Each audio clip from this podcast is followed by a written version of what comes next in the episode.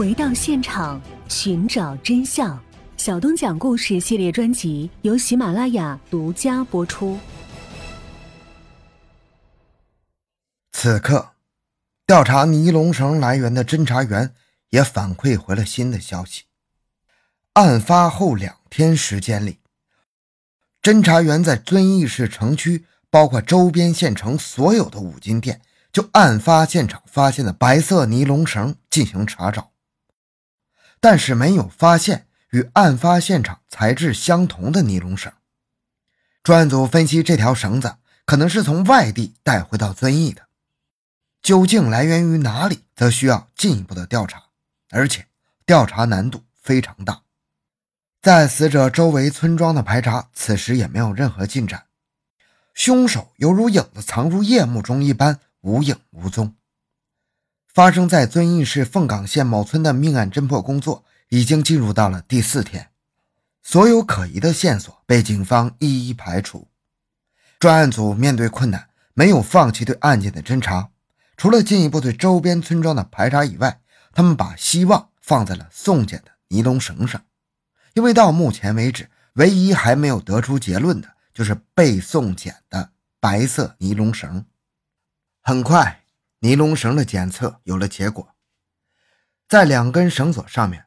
检测出了不同的两名男性，而且都不是死者和死者儿子所留的。在男死者的指甲缝里检测出了微量的 DNA，这个 DNA 和房梁上吊着的绳子的男性 DNA 是同一人。而当警方对绳子上的两份生物检材进行逐一比对时，又有了新发现。技术人员通过进一步对 YST2 性染色体。进行检验时发现，两者的 YST2 是相同的。染色体是人体细胞核中载有遗传信息的物质，主要由 DNA 和蛋白质组成。正常人有二十三对染色体，其中二十二对染色体被称为常染色体，而第二十三对染色体被称为性染色体，决定着人的性别。贵州遵义市警方检测出的 YST2 染色体相同，也就说明。两份生物检材来源于同一父姓，由此推断，白色尼龙绳上检测出的两名男性存在血缘关系，出生于同一家族。这一发现令检测人员非常兴奋的，随即对另外二十二对染色体进行分析，在检测出来的两名未知男性共有十六个位点里，就有三个位点是不具备遗传关系的。按照正常标准，位点达到两个以上，那么就可以把父子关系排除掉。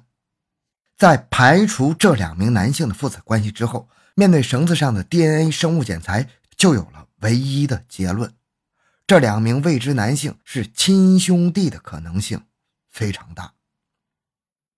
DNA 检测报告显示，发生在遵义市凤岗县某村的命案，其进入到中心现场的犯罪嫌疑人是一名男性，而且。这名男性还有一个亲兄弟。当检测报告放在专案组面前时，所有人仿佛看到了侦查方向，有些兴奋。专案组结合 DNA 检测报告，针对案发现场较为偏僻的特点，对周边山区进行血样采集，重点排查家里有两个亲生兄弟的家庭。与此同时，重案组进一步扩大对死者身边关系人的排查范围，一桩命案。逐渐有了头绪，警方分析凶手有可能是死者孩子的同学或者朋友。专案组针对这一目标人群进行排查，很快一个新的线索反映上来了：死者女儿之前的一个男朋友家里有兄弟俩，并且两人年龄悬殊不大，符合 DNA 的鉴定的结果。经调查，死者女儿的前男友姓陈，现年二十二岁，没有固定工作。家中有一个十九岁的弟弟，正在上中学。侦查员通过对陈某进行进一步调查，发现陈某的父亲去世较早，母亲带着兄弟二人在遵义市凤岗县城生活，经济较为拮据。但近些日子以来，陈某的消费有些异常。在案发的第二天，他就到一家手机店里买了一个新的手机，然后请朋友吃饭、喝酒、唱歌，并且得知陈某给他妈妈。八千元现金。种种迹象表明陈某有重大作案嫌疑，但是侦查员还没有充分证据证明陈某就是杀害叶某夫妇的犯罪嫌疑人。为了不打草惊蛇，侦查员开始从侧面查找与陈某联系密切的关系人。经过核查，侦查员发现，在案发前后的两天时间里，陈某与一个吴姓男子联系频繁。专案组判断，吴某作为陈某的朋友。很可能对案件知情。经过调查，发现吴某在当地一家洗脚城里当服务员。侦查员于是立即赶赴洗脚城。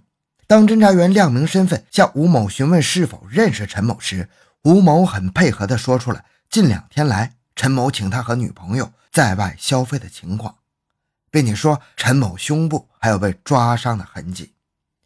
吴某问陈某是怎么受伤的。陈某解释说，是骑摩托车掉进路边的井里摔伤的。吴某反映的情况与警方的调查没有太大出入。然而，敏锐的侦查员觉察到了吴某似乎隐瞒了什么。几番询问之后，吴某的身体开始颤抖。经过侦查员细心的开导工作，吴某透露了，在案发之前，陈某曾经喊他一起去盗窃现金，吴某没有答应，于是。陈某就自己一个人去了。案发后，吴某发现陈某胸前多了一些伤痕，但陈某只说与被害人发生撕扯，并没有道出杀害叶某夫妇的实情。随后，侦查员秘密查取了陈某的生物检材进行 DNA 比对，确认与案发现场白色尼龙绳与死者身上提取到的犯罪嫌疑人的生物检材相吻合。至此，警方确定。陈某就是杀害叶某夫妇的凶手，那么陈某的兄弟是否也参与到这起凶案中呢？警方一时还无法完全排除。事不宜迟，二零一四年十二月十一日，警方秘密潜伏在陈某住处，准备深夜实施抓捕。在抓捕的时候，两兄弟在床上抱着睡觉，并且警方在陈某的衣兜里搜到了陈某弟弟的身份证以及他本人的身份证。警方分析，陈某应该是想利用他弟弟的身份信息准备外逃。陈某被抓获后，他的弟弟也随后配合公安机关的调查。侦查员很快就排除了陈某弟弟的作案嫌疑。接下来，警方对陈某进行了突审。在法律面前，陈某交代了自己的犯罪过程。陈某交代，由于手头缺钱，他就想起了前女友叶某的父亲。在贩牛期间，经常随身携带几万现金的情况，他遏制不住偷钱的念头，于二零一四年十二月十一日晚，从家里拿了一根兄弟两人平时使用的尼龙绳，偷偷潜入到叶某夫妇家中。陈某半夜潜入了烤火间，一直坐在那里烤火到早上六点。眼看天快亮了，几番挣扎思量之后，陈某最终决定下手。他在翻动叶某衣服的时候被叶某发现了，双方发生了打斗，最后由盗窃变为抢劫，再演变为杀人。作案后，犯罪嫌疑人陈某为了掩盖犯罪事实，将床单点燃，制造现场假象，并将从天井垂下来的用于作案的白色尼龙绳截断，将剩下的另一节扔到灶台里，企图焚毁。但由于天色大变，陈某并没有顾得上点火，就匆忙逃窜了。回到凤岗县以后，陈某经过一番异常消费后，正准备外出潜逃。让他没有想到的是，遵义市警方仅仅用了几天时间，就追查到了他的行踪。据陈某供述，偷来的一万多块钱，他给了自己母亲八千块，剩下的钱他给自己买了一部新手机和一身新衣服。犯罪嫌疑人陈某并没有依靠自己的双手和劳动来换取报酬，而是选择了偷窃。最后导致犯罪的升级。这起案件再次警告那些想要采取不正当手段和违法犯罪剥夺他人财富的不法之徒：幸福生活只有通过自己的劳动去获取，任何犯罪行径都逃脱不了法律的制裁。等待犯罪嫌疑人陈某的，也必将是法律的严惩。